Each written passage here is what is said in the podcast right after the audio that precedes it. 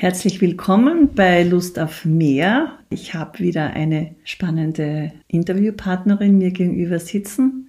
Strahlt mich an. Es ist die Doris und sie wird dann auch selber erzählen, wer sie genau ist und was sie macht. Ich habe sie kennengelernt bei einem Treffen, bei einem Netzwerktreffen hier auf Kreta, wo ich momentan viel Zeit verbringe in meinem Haus.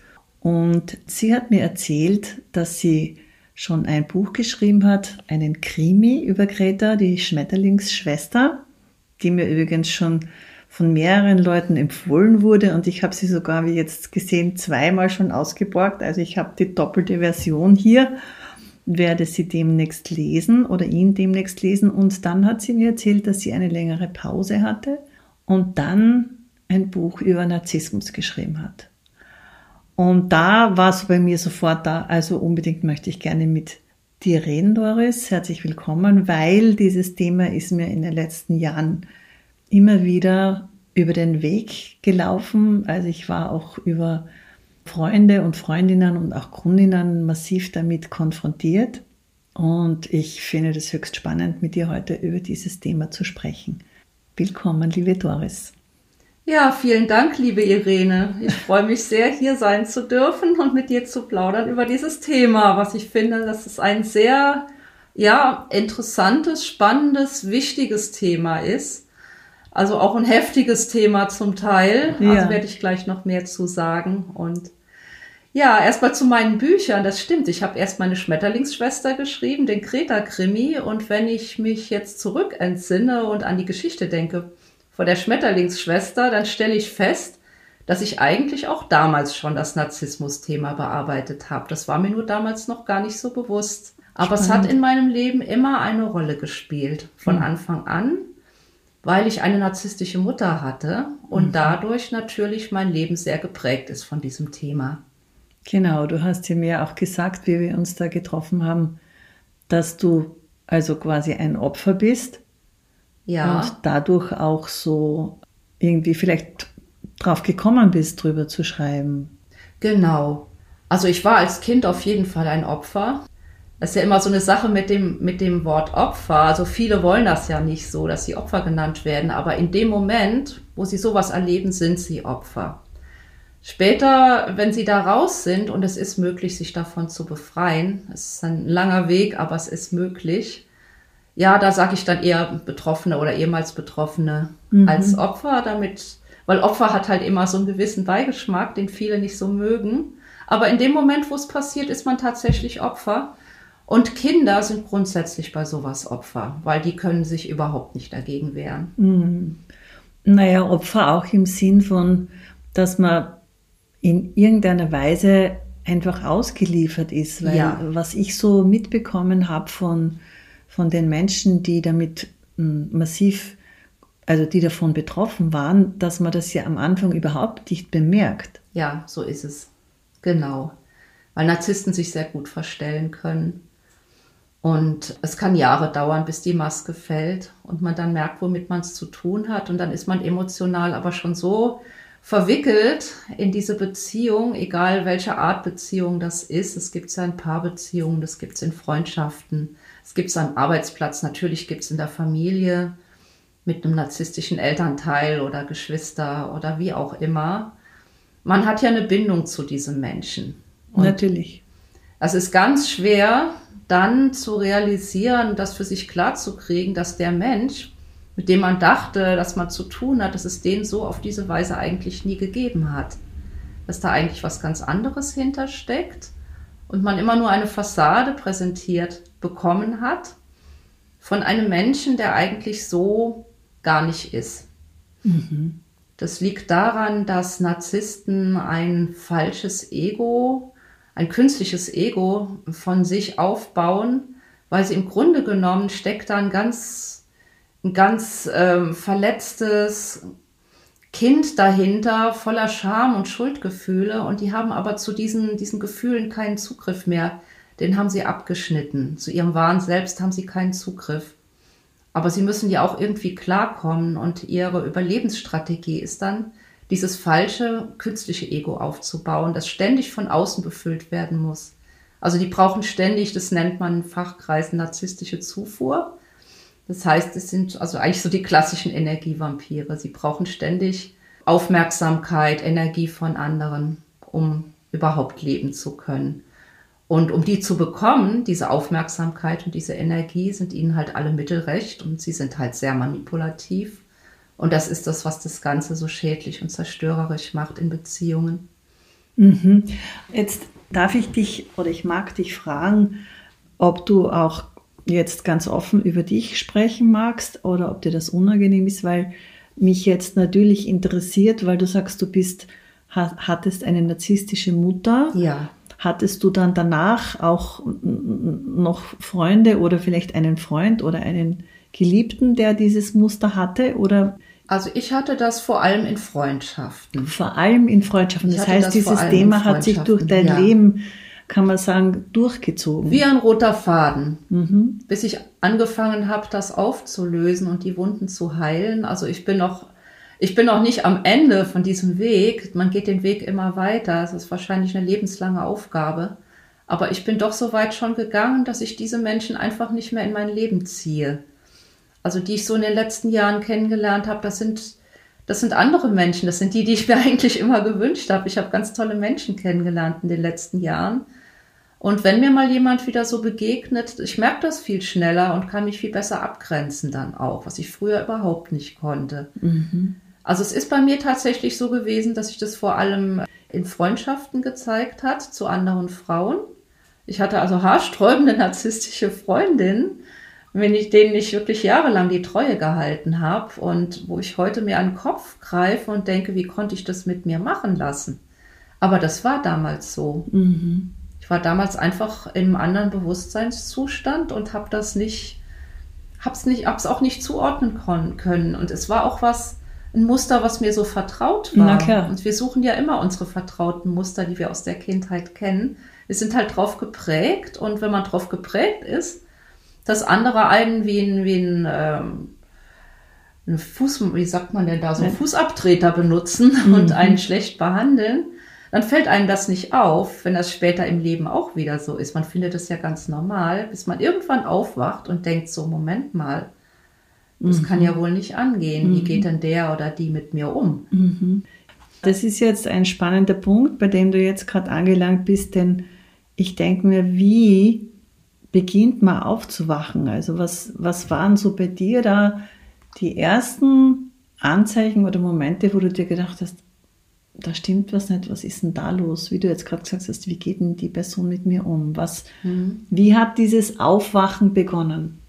Also, dass irgendwas in meiner Familie und dieser ganzen Dynamik nicht stimmt, war mir ja schon lange klar. Mhm. Also ich habe auch als junge Frau Therapien gemacht, weil ich hatte mit Depressionen zu tun und habe immer versucht, irgendwie an den Kern der Geschichte ranzukommen, was eigentlich los ist mit mir. Ich habe ja damals noch gedacht, mit mir ist irgendwas verkehrt und habe aber gleichzeitig auch im tiefsten Innern immer gespürt, dass es was mit meiner Familie und dieser Dynamik und meiner Mutter auch zu tun hat. Aber das Thema Narzissmus war so, ja, ich kannte den Begriff, aber ich konnte damit nichts anfangen. Dann ist meine Mutter also in sehr hohem Alter erst diagnostiziert worden tatsächlich. Und auch da habe ich noch nicht begriffen, was, wie die Zusammenhänge eigentlich sind zu den Problemen, die ich in meinem Leben immer so hatte. Und schon gar nicht, dass ich ja mit dem Thema immer noch die ganze Zeit konfrontiert war in der Form eben vor allem von Freundschaften. Mein Aufwachen kam eigentlich durch den Begriff Gaslighting. Auf den bin ich gestoßen. Weiß ich noch ganz genau. Ich saß bei einer Freundin auf dem Sofa und wir haben irgendwie eine Zeitung, sie hat, die hat eine Zeitung abonniert und wir haben beide in der Zeitung gelesen und da ging es in irgendeinem Zusammenhang auch um das Thema Narzissmus und da fiel dieser Begriff Gaslighting in dem Artikel, den ich gerade gelesen habe. Und ich kannte den nicht. Und dann habe ich den gegoogelt und landete als auf in dem allerersten Link auf einer Seite für Töchter narzisstischer Mütter. Und dann fiel es mir, ja, ich bekomme ich auch. Uh, ich oh auch. Gott, ist das unheimlich. Und das war für mich der, also das war die, der, der ultimative Wachmacher und ich habe es auf einmal begriffen. Ich hab's, da hat's Klick gemacht, da hat's wirklich total Klick gemacht und ich habe mich in allem, was auf dieser Seite steht, wiedergefunden.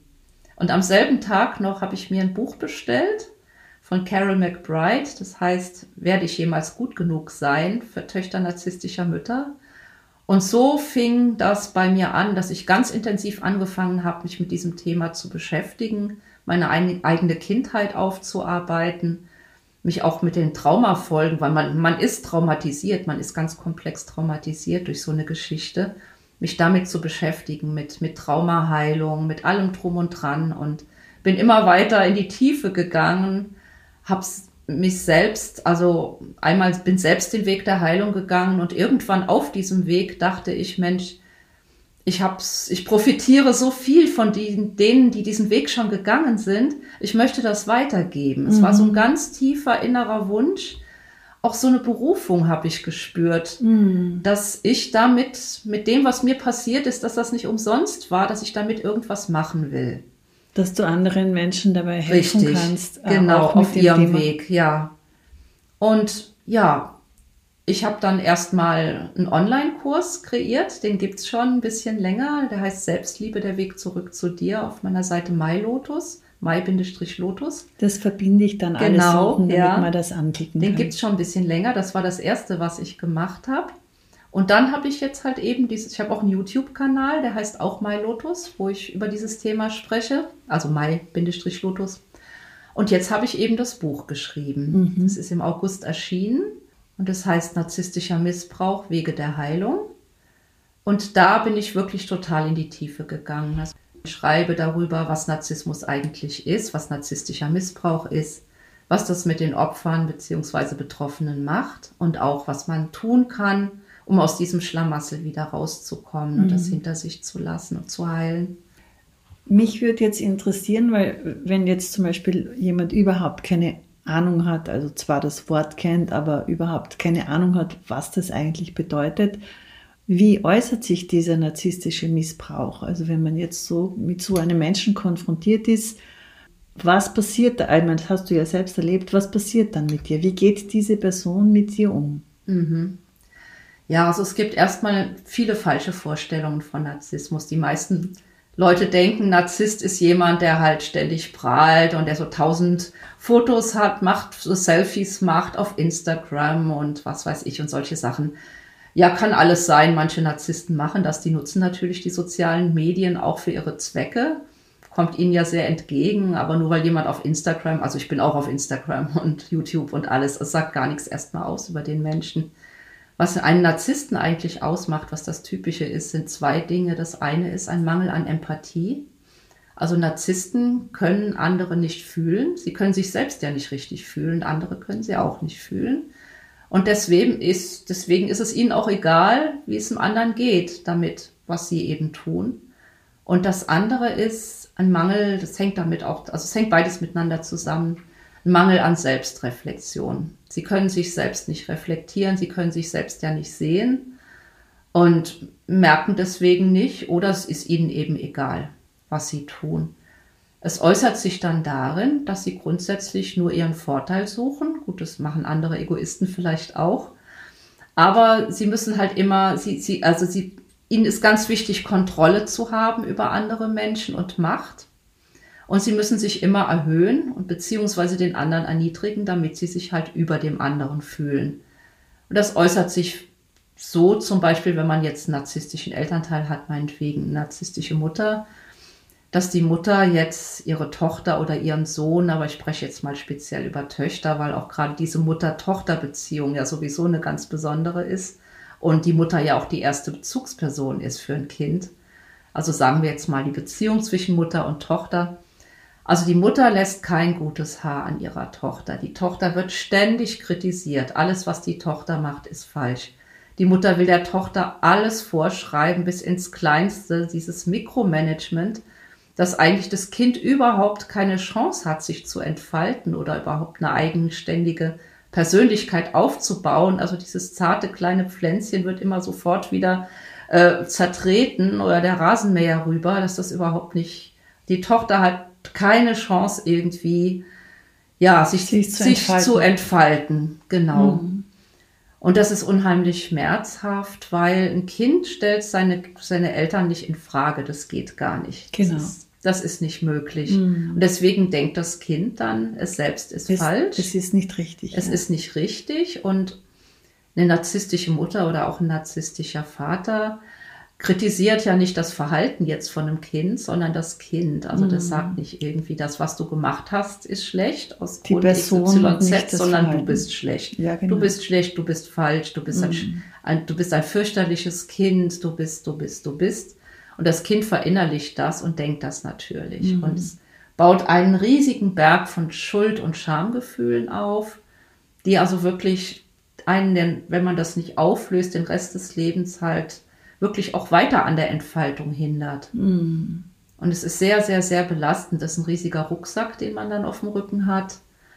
Und ja, man hat eben dieses komplexe Trauma. Man hat einen völlig überbordenden und gemeinen inneren Kritiker, mm. der also die quasi, man hat diese Stimme von der Mutter dann verinnerlicht und also das fängt schon an, wenn einem was runterfällt, dass man dann innerlich, du blöde Kuh, kannst du nicht aufpassen mhm. und du wieder und war und ja, ja. also ich meine, das kennen viele Leute, aber wenn man halt als Tochter von einer narzisstischen Mutter ist das total extrem. Eigentlich jeder Schritt, den man tut, wird, den kritisiert man selbst. Man mhm. gesteht sich selbst keinerlei Fehler, keinerlei Schwäche, gar nichts zu und immer nur stampft sich selbst in den Boden mhm. und es ist unglaublich mühsam. Mhm. Dann gibt's ganz viele emotionale Flashbacks, dass man in Situationen kommt, wo irgendeine alte Geschichte angetriggert wird, die man aber gar nicht parat hat, weil das sind ja solche Alltagssituationen und man reagiert total über mhm. und ist also wirklich voll in so einem, so einem Flashback drin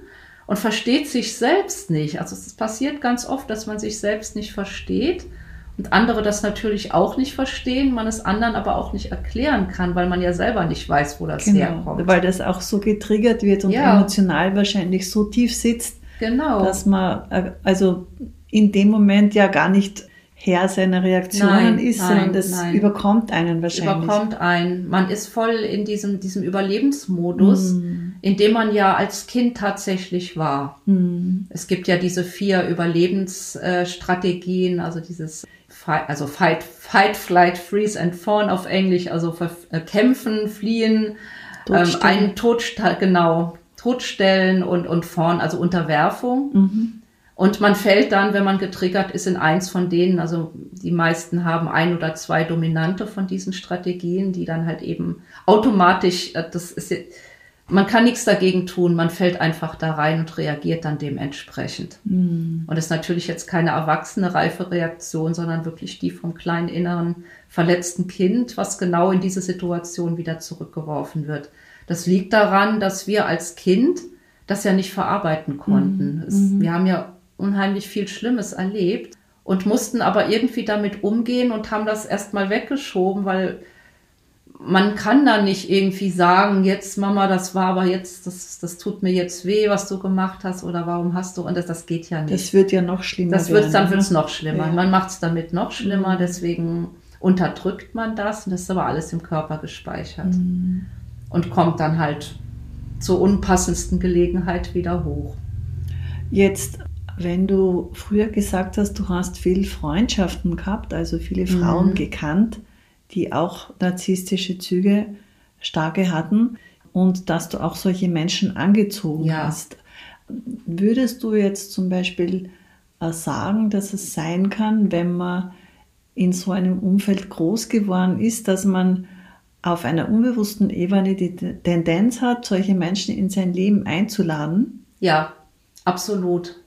Das ist ein, ein psychologischer Mechanismus, dass man das unbewusst macht um die Situation, die man damals nicht lösen konnte, jetzt zu lösen, was mhm. natürlich nicht funktioniert, mhm. Mhm. sondern man wiederholt nur das Muster und erlebt wieder den gleichen Schmerz, kann ihn auf die Weise aber nicht lösen.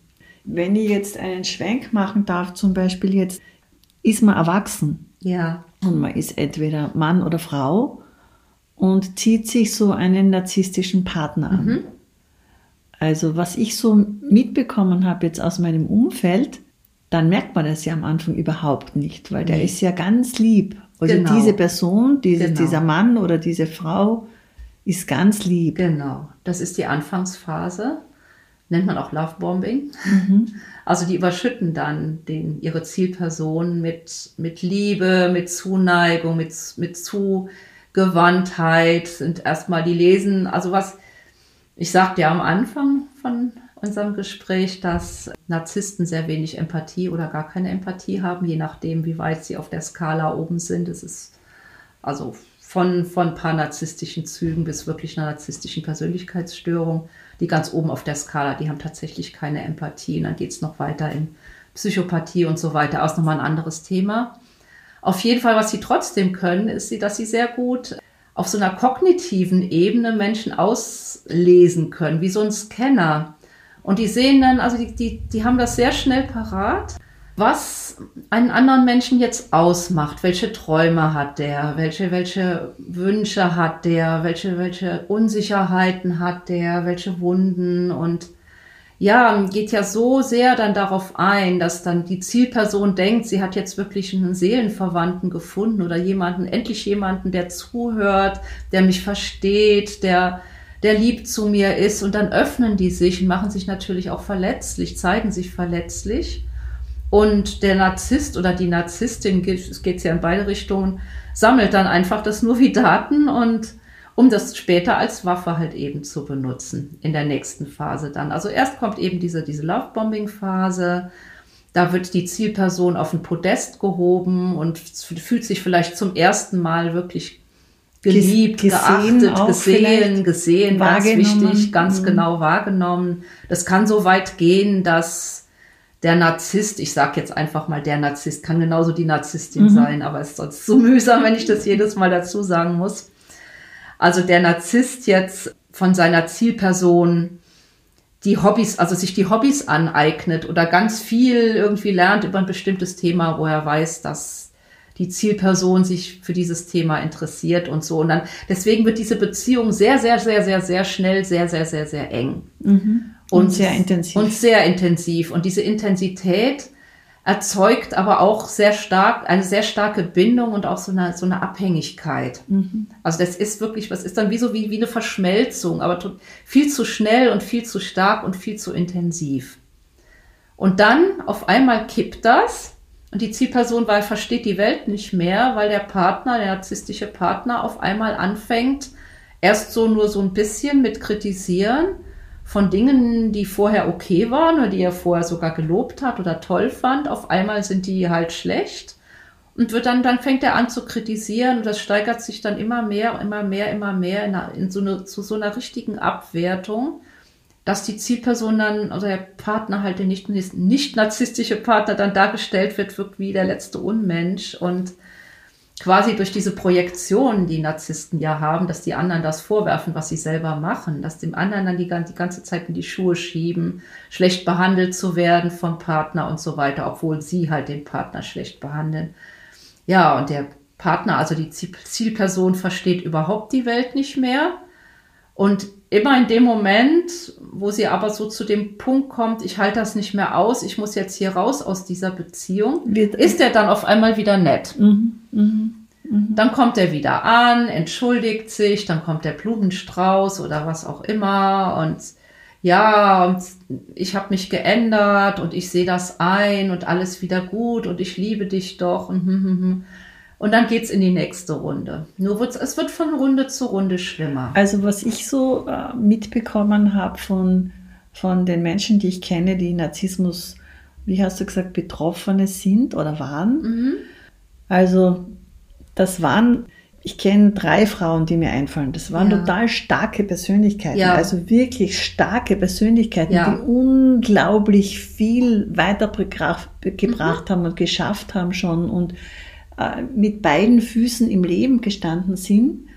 Und die, wie du das jetzt sagst, dann wie diese erste Nörgelphase anfängt, mhm. wo man halt mhm. dann so beginnt herum zu kritisieren und so weiter und Natürlich als Betroffene oder Betroffener hat man als erstes einmal diese Selbstreflexion und beginnt sich in Frage so zu stellen. Habe ich, was, habe ich jetzt irgendwas falsch gemacht oder war das jetzt vielleicht nicht lieb genug, was ich gemacht habe? Oder habe ich, also du hast irgendwie das Gefühl, okay, du musst an dir arbeiten. Ganz genau. Das ist sozusagen ein bisschen, glaube ich, der Trick, dass du, dass Ganz dir genau. schön langsam der Boden unter den Füßen weggezogen wird, ohne dass du es merkst und du immer mehr das Gefühl hast, mit dir ist was nicht in Ordnung.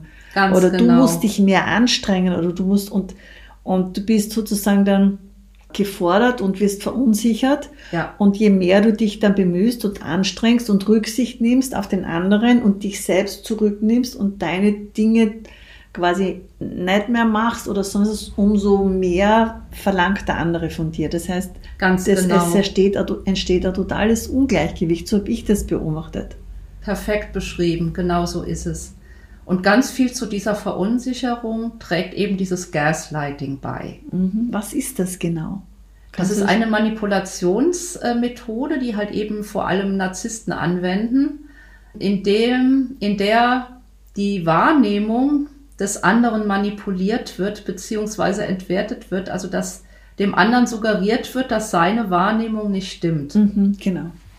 Das geht zum Beispiel, das ist jetzt ein Streit und der Narzisst sagt irgendwas richtig Schlimmes zu seinem Partner oder seiner Partnerin und die bringt das dann später wieder, bringt das wieder auf den Tisch und sagt, du da in der Situation, als du das und das gesagt hast, das hat mich verletzt oder das irgendwie. Und der Narzisst sagt dann, das habe ich nie gesagt. Aber was, was, was, was legst du mir denn da für Worte jetzt in den Mund? Oder was, sagt halt einfach, dass bestimmte Dinge, die passiert sind, nicht passiert sind oder umgekehrt.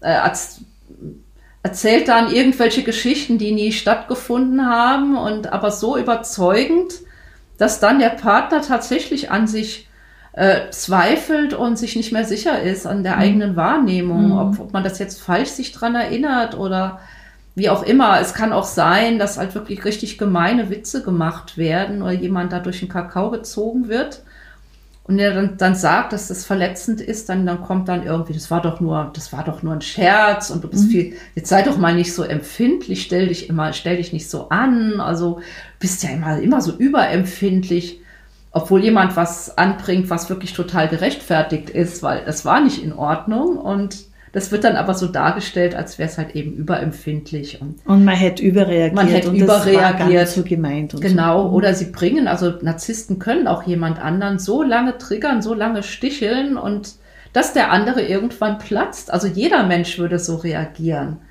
Und dann wird das aber so gedreht, dass der andere halt eben einen an der Klatsche hat, dass er halt eben so jetzt überreagiert. Mhm. Dabei ist die Überreaktion, die ist ja gewollt, das ist ja fabriziert. Mhm. Und diese ganzen manipulativen Spielchen laufen da ab und das unterhöhlt das Selbstwertgefühl und Selbstbewusstsein enorm. Mhm. Und am Ende bleibt dann wirklich so ein Häufchen Elend zurück, häufig von einem Menschen, der, wie du das eben beschrieben hast, vorher wirklich fest im Leben stand, was gewuppt hat und wusste, was er, er will oder sie will und zurück bleibt dann völlig verunsichertes äh, kleines Häufchen Elend. Ein Frack könnte man sagen. Ne? Ein Also Wrack, ein Wrack, wirklich. Völlig ein ja, völlig und ausgezuzelt und ausgesaugt. Genau, genau, wirklich ein ausgesaugtes Wrack. Und in dem Moment, wo nur noch das ausgesaugte Wrack da ist, wird, wird der Mensch dann fallen gelassen vom Narzissten. Und der sucht sich dann jemand Neues, weil er kriegt dann nicht mehr genug Zufuhr. Mhm. Also quasi das Spielzeug ist kaputt, ich brauche ein neues. Mhm. Und das ist, also das ist dann wirklich das ultimativ Schlimme. Manchmal schaffen es Menschen auch, sich aus so einer toxischen Beziehung selbst rauszuziehen, aber selbst dann ist der Schaden so groß, dass es lange, lange dauert, sich selbst wieder aufzubauen. Mhm. Also kann es auch sein, dass da, dass jetzt zum Beispiel, oder was, was für Methoden wenden narzisstisch veranlagte Personen an, um den anderen an sich zu binden? Was hast du da für Erfahrungswerte? Ja, also einmal die, diese Phase des Love-Bombings am Mhm. Anfang, die bindet natürlich schon mal sehr und dann dieses immer wieder, diese kleinen netten Dinge da einstreuen und sie eigentlich total garstig sind, aber zwischendrin sind sie immer mal wieder nett. Das ist so, das produziert sowas, nennt man kognitive Dissonanz im Kopf des anderen und das macht eine unheimliche Traumabindung. Aber es gibt natürlich auch noch andere Methoden. Also Narzissten isolieren ihre Opfer. Sie sehen zu, dass das Opfer keinen Realitätscheck mehr machen kann, indem das gesamte Umfeld schlecht geredet wird oder die Zielperson halt eben unter, unter Druck gesetzt wird, jetzt Freundschaften abzu, brechen oder sich von der Familie zurückzuziehen oder wie auch immer. Und ja, man ist in so einer Beziehung, man wird immer mehr isoliert, isoliert sich irgendwann auch selbst, weil man selber ja an seiner selbst, an seiner ähm, Wahrnehmung zweifelt und an sich selbst zweifelt und man mag dann auch gar nicht mehr unter, an, unter Leute gehen und zieht sich selbst auch total zurück. Und je isolierter man ist, desto angreifbarer ist man natürlich mhm. auch und desto mehr funktioniert diese Manipulation und man wird immer abhängiger dann vom Täter. Also ich sage jetzt mal Täter, weil das sind in diesem Moment ja wirklich dann Täter, die das so machen. Und verlässt sich nur noch auf das Urteil jetzt von diesem Narzissten, mhm. weil man selber gar nicht mehr in der Lage ist, irgendwas klar zu sehen. Man ist wie in so einem Nebel. Mhm. Kann es auch sein, dass das zum Beispiel jetzt diese, diese Bindung über gemeinsame Projekte passiert, wo, wo, man dann, was weiß ich jetzt auch finanziell drinnen hängt natürlich, oder solche natürlich, Sachen. Natürlich, das auch. Gemeinsame Projekte, auch gemeinsame Kinder natürlich, bindet ja auch. Mhm. Oder auch eben finanzielle, ja, ja, das gibt's, klar. Also ich habe kenne einen Fall, wo es ein gemeinsames Kind dann war mhm. und wo die Person, die diese narzisstische Veranlagung hatte, die andere Person also quasi nicht mehr losgelassen hat und transaliert hat bis zum, also eigentlich wundere ich mich, dass diese betroffene Person noch immer so klar ist und so stark im Leben steht, weil ja. dass die noch nicht voll, völlig zerbrochen ist, weil das ist so wie ein, äh, wie soll ich sagen, wie ein Skorpion, der sich festgebissen hat und diesen Menschen nicht mehr auslässt und wo mhm. er kann, ihn schlecht macht und mhm. alle anderen manipuliert und ihn transaliert bis zu tätlich angreift und so mhm. weiter. Das ist auch noch, ja, das ist ganz typisch. Auch das andere damit, das ist jetzt ein gutes, also zwei gute Stichworte gerade, auf die ich noch gern eingehen möchte. Gerne. Das eine ist, dass, dass das Dritte da mit rein involviert werden und quasi auch manipuliert werden vom Narzissten und gegen das Opfer irgendwie aufgebracht werden. Also nennt man Triangulierung mhm. und den, das spricht da auch von Flying Monkeys. Also mhm. das sind die, die machen dann quasi die, die, die, die dreckige Arbeit äh, für den Narzissten. Der muss sich die Hände gar nicht mehr schmutzig machen, mhm. weil die, die so manipuliert sind im Umfeld, dann schon das Opfer angreifen. Und der Narzisst kann sich zurücklehnen und kann das halt beobachten, hat das, was er will. Mhm. Also das passiert ganz häufig. Das gibt es in Freundeskreisen, das gibt es am Arbeitsplatz. Mobbing ist ja auch sowas. Es funktioniert nach den gleichen Mechanismen. Oder eben auch in Familien ist es ja auch total verbreitet, dass dann einer ein schwarzes Schaf oder so ein Sündenbock und die ganze Familie wird jetzt gegen diesen Sündenbock gehetzt. Mhm. Das ist das eine. Und das andere ist äh, der mit dem Skorpion. Das erinnert mich an eine Geschichte, die habe ich auch in meinem Buch drin. Und zwar ähm, geht es darum, um diese falsche Hoffnung oder diese, die toxisch auch werden kann, dass der Narzisst sich ändert, weil das tun Narzissten im Allgemeinen nicht. Also um sich ändern zu können, müssten sie sich reflektieren können und das können sie ja eben nicht. Und die Geschichte geht so, also treffen sich ein Skorpion und ein Frosch am Fluss und der Skorpion möchte ans andere Ufer und fragt den Frosch, ob er ihn ans andere Ufer bringt. Und der Frosch ist also sehr zurückhaltend und meint, hm, na, würde ich wohl tun, aber ich habe ein bisschen Angst. Du hast da diesen Stachel und so und du bist ein Skorpion. Was, wenn du mich jetzt mittendrin irgendwie stichst? Und da sagt der Skorpion, Gottes Willen, was hältst du von mir? Du bringst mich darüber, du bist so nett, hilfst mir ans andere Ufer, da würde ich dich doch nicht stechen. Also würde ich niemals tun. Ja, und der Frosch vertraut dem Skorpion, nimmt ihn auf den Rücken, schwimmt los. Der Hälfte vom Fluss sticht der Skorpion den Frosch. Und der Frosch schreit, Au, was tust du da? Warum hast du mich denn jetzt gestochen? Du hast mir versprochen, das nicht zu tun. Und da sagt der Skorpion, ich bin ein Skorpion und Skorpione stechen. Was hast du gedacht? Und genau so ist es. Mhm. Mhm. Genau so ist es. Es gehen ja auch viele immer wieder zu ihren Partnern zurück, obwohl sie so schlechte Erfahrungen gemacht haben. Die Traumabindung spielt da eine große Rolle, aber auch immer die Hoffnung, er könnte sich ja diesmal wirklich geändert haben. Mhm. Und das ist aber leider nicht der Fall in der Regel. Mhm. Das ist fast ein bisschen ähnlich so wie bei Frauen, die geschlagen werden von genau. ihren Männern. Genau, ja. Weil bei denen ist es ja auch oft so, dass sie das ihren Männern immer wieder verzeihen, weil ja. normal ist er ja nicht so, normal ist er ja. ganz lieb und er hat halt seine Gefühle nicht im Griff und ganz wir genau. werden halb totgeschlagen und können ja. sich auch also nicht von diesem Mann lösen. Ja, ist das gleiche Muster, genau. Ja, und die mit Narzissten zusammen eine, eine Beziehung haben, die erinnern sich halt immer noch an diese erste Phase und Mhm. die wollen alles tun, um Ja. das wieder, weil das ist oft so das Schönste, was sie erlebt haben, Mhm. gefühlt. Mhm. Obwohl es ja fake war, aber Mhm. es ist einfach, das hat so einen Maßstab gesetzt und das wollen sie wieder haben. Ich Und glaube, das will man vielleicht dann in so einem Moment gar nicht glauben, dass das fake Nee. war, ne? weil da, Nee. dann würde man ja sich selbst auch eingestehen, dass man das nicht bemerkt hat. Ne? Und Ja. man ist ja da, dadurch, dass man dann wahrscheinlich in dieser Phase sich auch komplett öffnet, ja, das ist ja schon eigentlich das Tiefste und Schönste, was man jemandem schenken kann, wenn man Genau. sich öffnet. Ne? Das ist also Genau. so diese völlige Hingabe Ja. an eine Person. ja, Und dann zu bemerken, dass das vielleicht jetzt gar nicht gestimmt hat und dass man sich getäuscht hat. Und also ich glaube, das will man sich gar nicht eingestehen, könnte man vorstellen. schwer. Das muss ganz, Ganz das muss schwer. ganz schwer, es muss, es muss so wehtun und so eine Ja. Enttäuschung. Vielleicht kriegt man dann auch eine Wut auf sich selber oder so. natürlich. Also wenn ich mir da jetzt Mhm. hineinfühle und mir das vorstelle, das, das muss schrecklich sein. Ja? Also dass man diese, diesen, diesen Traum, dass, dass man das so erlebt hat, wie man es erlebt hat, dass man den dann aufgibt, Genau. das, boah, das ja, ist bestimmt es ist heftig. schwierig. Es ist ganz, ganz schlimm. Und ein ganz wichtiger Punkt bei der Heilung ist dann auch, sich selbst zu vergeben. Mm, Das ist ein ganz, ganz wichtiger Punkt. Und der ist nicht ein, das ist nicht einfach. mm, Und der Trauerprozess, weil es, es erfordert einen richtigen Trauerprozess, eigentlich einen doppelten Trauerprozess. Einmal um die Beziehung.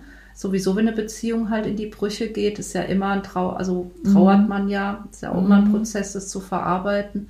Aber dann auch noch trauert man ja auch noch um, um, um die Illusion, weil es war ja eine Illusion. mm, Aber man selbst hat dazu, also das passiert, kann jedem passieren. mm, Es kann wirklich jedem passieren, weil das sind, die sind so geschickt in der Manipulation und können sich so geschickt verstellen und eine Maske aufsetzen, dass wirklich, ich glaube, es gibt niemanden auf der Welt, der davor gefeit ist, auf so jemanden mal reinzufallen. mm, Das eine ist die Prägung, wenn man das von der Kindheit schon kennt, aber es passiert auch Menschen, die das vorher noch nie hatten. Auch denen kann das. Es ist wie wenn man, wenn man fragt, wer kann von einer Mücke gestochen werden. mm, mm. Jeder. Es Jeder. gibt Menschen, die werden mehr Genau. gestochen oder leichter und anderen passiert es nicht so oft, aber es kann jedem passieren. Also ich kenne zwei Frauen, die definitiv dort weggezogen sind, wo sie gewohnt haben, Ja. um einmal eine große Distanz zu schaffen, Ja. in der Hoffnung, dann eine Ruhe zu haben und ent- entkommen zu sein, Ja. was aber auch noch nie ganz sicher ist. Ne? Also diese, Mhm. Das ist so ein bisschen wie ein Damoklesschwert, das Mhm. dann über einem schwebt. Hoffentlich taucht, äh, taucht also ich sage jetzt diese Person, weil ich das, Ja. wie gesagt, geschlechtsfrei halten möchte. Ja. Ho hoffentlich taucht die- diese Person nicht plötzlich wieder auf und dann, Genau. damit geht der Terror weiter und es ist Terror. Es ist Terror und die Wahrscheinlichkeit, dass die Person wieder auftaucht, ist leider nicht gering. Mhm. weil das ja oft passiert. Also man nennt das halt Hoovering. Es gibt ja so allerlei äh, interessante Begriffe. Also Hoover nach dem Hoover Staubsauger ist das benannt. Ah, Also die werden dann quasi wieder angewandt. Die. Person versucht wieder den Ex-Partner dann anzusaugen Mhm. und taucht dann auf einmal wieder auf im Leben. Mhm. Und also man ist da, man ist da nicht sicher vor. Deswegen ist so, es wird immer gesagt, so man soll den Kontakt komplett abbrechen, den überall auch blocken, auch auf Social Media und ja, trotzdem ganz, ganz sicher kann man halt eben nie sein, ob Ja, diese glaub, Person die- wieder auftaucht.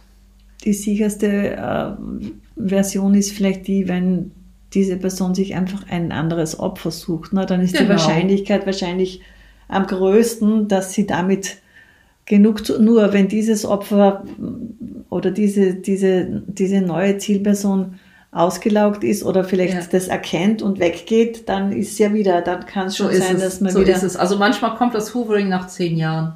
wirklich Ja. Unglaublich. Ja, und also so wie du sagst, dass man dann nicht wieder drauf reinfällt, ne? Weil das ist ja, das ist ja auch etwas ganz Menschliches, dass man dann sich denkt, na ja, jetzt ist so viel Zeit vergangen. Der hat sich geändert Ja. oder die hat sich geändert, an sich gearbeitet. Ja. Ich mag jetzt äh, äh, noch eine Chance geben. Also ich mag Ja, jetzt nicht es so. ist absolut so menschlich. unfair ist sein ja oder eigentlich so, ne? auch ein sehr schöner menschlicher Zug. in normal, im Normalfall, nur in diesem Fall ist er halt eben total schädlich, Mhm. wenn man das macht. Also dann, Mhm. dann bringt man sich absolut in die Bredouille. Das ist Mhm. eben das, dass man leider davon ausgehen muss, dass der andere sich nicht geändert hat. Und dann, Mhm.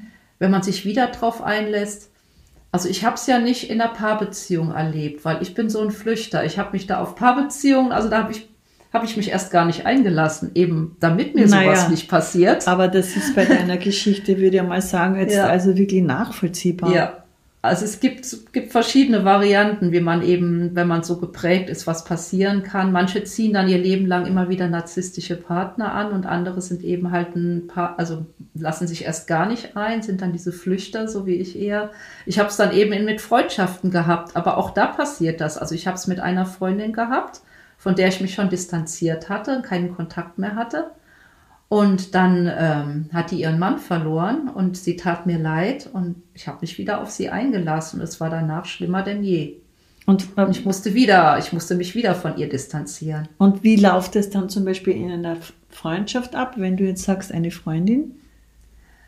Also es ist, ist natürlich das, das was eine, eine Paarbeziehung ausmacht, dieser Faktor fällt natürlich weg, aber alles andere ist eigentlich ähnlich. Also man wird auch isoliert, es wird einem auch dauernd erzählt, dass man falsch ist, dass man, dann geht es dann drum, dass nur also die narzisstische Freundin jetzt weiß, welche, welche Klamotten man jetzt anziehen sollte oder wie man die Haare tragen soll, oder was Ah, man okay. essen soll, wann man essen soll und auch alles sich in alles einmischt, alles besser weiß und alles schlecht redet, was jetzt die, die Freundin macht und ja, alle anderen um das ganze Umfeld von der Freundin schlecht redet, dann auch Tri Triangulation, dann werden Lügen erzählt, dann das gibt's Gaslighting. Also das ganze Programm läuft in der Freundschaft auch ab. Aber was auf jeden Fall immer ist, das ist eben dieser Mangel an Empathie. Man merkt es eben daran, wenn man jetzt in einer Freundschaft zum Beispiel, dass dann ja die nicht nicht narzisstische Freundin hat irgendein Problem oder der geht's nicht gut und sie erzählt der narzisstischen Freundin jetzt davon. Und die narzisstische Freundin geht da überhaupt nicht drauf ein, ist da reagiert völlig kalt. Also entweder ist so kommt gar keine Reaktion oder die narzisstische Freundin setzt noch einen oben drauf und erzählt, dass sie ja noch was viel Schlimmeres erlebt hat und dann geht's wieder nur um ihre Themen. Also man kann eben, man, man kann überhaupt keinen, keinen emotionalen äh, Beistand irgendwie von so einer Person erwarten. Der wird nicht kommen. Mhm. Und daran, daran merkt man es dann eigentlich immer, wenn, wenn man so emotional im Regen stehen gelassen wird. Oder sogar man noch quasi dann noch, noch, noch Kritik bekommt oder noch, keine Ahnung, noch schlecht gemacht wird dafür, dass man sich jetzt geöffnet hat. Und wie, wie kann man dann, wenn man, wenn man irgendwann einmal merkt, dass da eventuell etwas in diese Richtung läuft, ja, wenn man einmal diese, wenn diese Phase eintritt, wo man realisiert, wo man gerade unterwegs ist, wie kann man dem entkommen? Ja, einfach Kontakt reduzieren, sich zurückziehen, sich wieder auf sich selbst besinnen, gucken, was ist, welche wenn das ganz, man hat. wenn ich unterbreche, Ja, aber was ist, wenn das ganz schwierig ist, weil man so verwoben ist in allem, das ist schwierig. Das ist Da schwierig. müsste man aber es eigentlich- ist der einzige, es ist der einzige Weg und es ist dann gut, wenn man sich Hilfe holt. Also wenn man es alleine nicht schafft, wenn man irgendeinen vertrauten Menschen noch hat, also einen sicheren Menschen, der jetzt nicht auch, weil manchmal ist man wirklich dann von lauter Narzissten umgeben. Ist leider so, habe ich erlebt. Aber wenn man einen, es gibt so ein, äh, ein Buch von ähm, Jackson Mackenzie, ich weiß nicht, wie es auf Deutsch heißt, ich habe es mal auf Englisch gelesen, heißt es Psychopath Free. Und der spricht immer von einer Konstante. Eine Konstante, das kann zum Beispiel eine ganz alte Freundschaft sein, noch aus der Schulzeit oder so jemanden, mit, den man wirklich sehr gut kennt, der einen sehr gut kennt und ähm, wo man einfach weiß, da ist man sicher. Und da kann man auch so sich seinen Realitätscheck holen und was die äh, narzisstische Person gesagt hat, war das okay, war das nicht okay. Die hat zu mir gesagt, ich bin so und so, du kennst mich, du kennst mich ganz lange, wie kannst du das bestätigen oder kannst du das nicht bestätigen und so weiter. Also so jemand kann eine ganz große Hilfe sein. Oder äh, wenn man das nicht hat, auch professionelle Hilfe sich zu holen, um diesen Prozess, damit man diesen Prozess durchsteht. Weil es ist wirklich sehr schwer, da rauszukommen. Ja, aber irgendwie würde ich ganz gern, also mm, jetzt mit einer, mit einer hoffnungsvollen Botschaft das Ganze beenden. Also Ja. auch wenn du sagst, es ist ganz schwer, aber ich denke, du hast diesen Weg auch schon gut geschafft, selbst Ja. wenn du sagst, du bist jetzt für dich, hast das Gefühl, du bist noch nicht ganz am Ende, du gehst noch, aber du hast ja allein dadurch, dass du dich dem Thema so gestellt hast und dich auch so informiert hast und dich so hineingearbeitet hast und recherchiert hast und so viel drüber weißt, dass ich denke, das ist ja auch oft ein, eine Unterstützung am Weg der Heilung, weil das ja allein dir dann schon ganz viel die Augen öffnet Absolut. und, und dadurch jetzt diese, vielleicht dieser Selbstvorwurf oder diese Selbstgeißelung oder dieses Ja. sich selbst vergeben können erleichtert wird, weil man einfach merkt, gut, man hätte das irgendwie gar nicht anders machen können, weil das Ganz ist so genau. verführerisch und so ausgeklügelt und so, Ja. ja, also so ein Spinnennetz, ja. dass man das, dass man also das gar nicht hätte vorher bemerken können. Nee, das ist ein unsichtbares Spinnennetz. Und jeder Person, die jetzt hier zuhört und die betroffen ist, ich sag dir, du bist nicht schuld daran. Du bist nicht schuld daran. Du bist in ein unsichtbares äh, Spinnennetz, äh, hast dich in einem unsichtbaren Spinnennetz verfangen. Aber es ist möglich, sich daraus wieder zu befreien und weiterzugehen.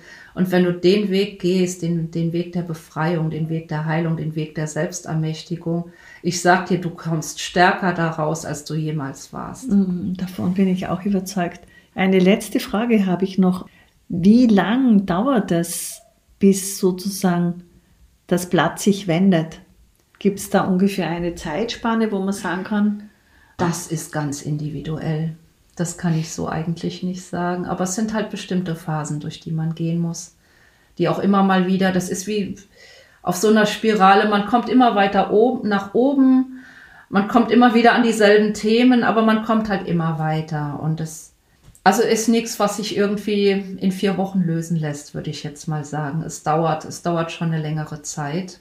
Aber wie lang ist sehr, sehr, sehr individuell und auch hängt auch davon ab, ob man das in der Kindheit schon hatte, dieses Thema, oder ob's, ob man einmal sowas erlebt hat im Erwachsenenalter mit einem Partner oder so. also das ist jetzt ungefähr die Zeitspanne der Heilung.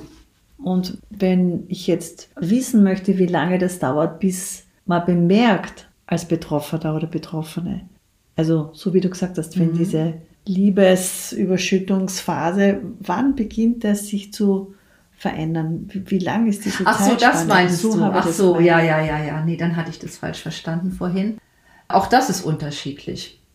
Das kann man nicht so generell sagen. Also das ist ist auch, ist jede narzisstische Person auch ein bisschen anders.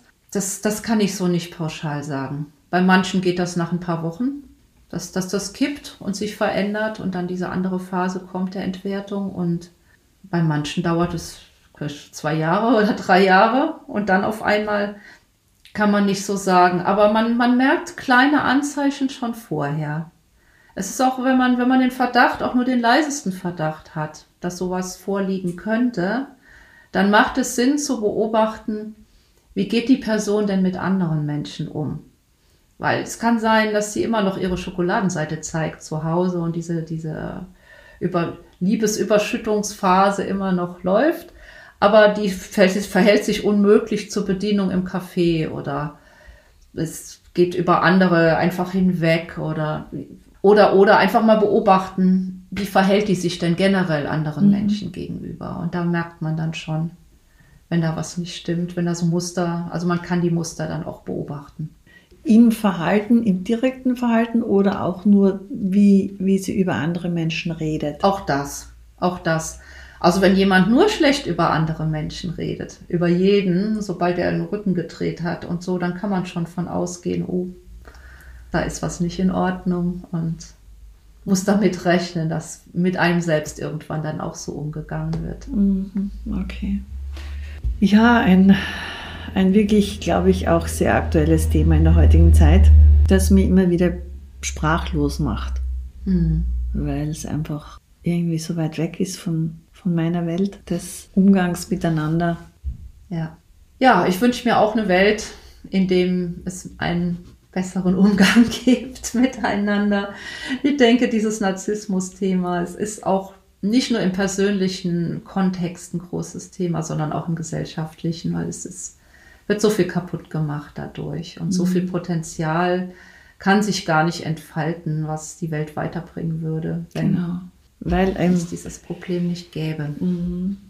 Ja, liebe Doris, ich danke dir sehr herzlich für deine vielen Weisheiten, die du da jetzt uns mitgeteilt hast und an denen wir teilhaben durften, auch an deiner aufrichtigen und ehrlichen Art und Weise, als ehemals Betroffene darüber zu sprechen.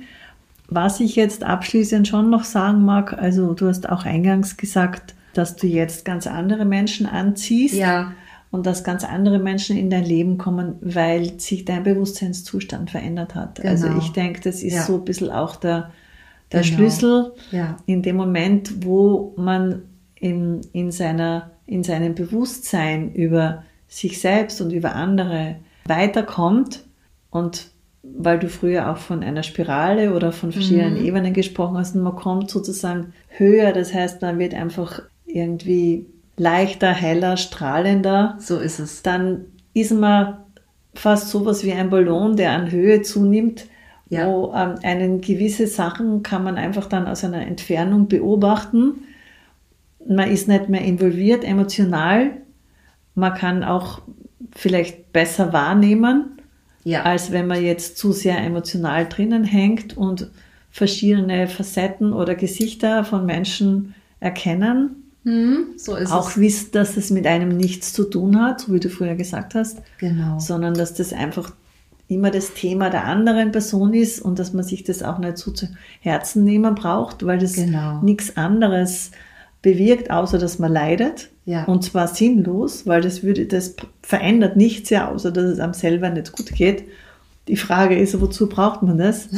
ja. Und dass man dann einfach dadurch durch diese Bewusstseinserweiterung, möchte ich einmal sagen, einfach dann auch in ein anderes Feld kommt und andere Menschen anzieht und dann das, was du ja früher gesagt hast, was man sich immer gewünscht hat, plötzlich dann Wahrheit wird und auch im Leben passiert. Genau so ist es. Genau so ist es. Und die Menschen waren ja immer da. Ja, genau. Man hat sie eben nicht angezogen. Man hatte sie nicht auf dem Radar, weil man halt auf was anderes geprägt war. Mhm. Und das mhm. ändert sich halt eben, wenn man das Thema bearbeitet, die Wunden heilt und diesen Weg der Heilung und eben die, geht. Die Prägungen erkennt und sich genau. von ihnen löst. Ja, weil ja. die Prägungen haben ja im Grunde genommen mit dir nichts zu tun. Es genau. ist also so wie ein dir einen Stempel bekommt, genau. ist, so ist eine Prägung, ja. Also das Prägung, wird einem aufgedrückt. Es ist wie eine, ja. wie wenn du im Computer hast, ein Computervirus. Also es hat mit dem ja. Computer ja nichts zu tun. Das ist eine falsche Programmierung. Genau. Und die muss man einfach wieder, man muss sich quasi selbst umprogrammieren. Ja, das auf das wir, auf die Grundeinstellung, also wie man eigentlich gedacht ist. Genau. Wie es eigentlich sein sollte wieder. Also dann sagen wir auf zu einer erfolgreichen Umprogrammierung. Ja, dass, absolut. Dass jeder, jeder Mensch, der das möchte, dann irgendwann einmal bei sich selbst ankommt und merkt, was für ein wundervoller, voller, strahlender, unendlich begabter und vielseitig ja, mit einem hohen Potenzial ausgestalteter Mensch ist. So ist es. Das wünschen wir jedem Menschen. Genau. genau. Vielen Dank, Doris, für das schöne Gespräch und alles Gute. Und ich wünsche dir, dass du ganz viele Menschen erreichst mit deiner Botschaft, dass viele Menschen deinen Online-Kurs nutzen und auch dein Buch lesen und mit dir Kontakt haben und dadurch schneller und leichter in ein gesundes Leben kommen können. Danke, liebe Irene, für das schöne Gespräch. Ciao. Ciao.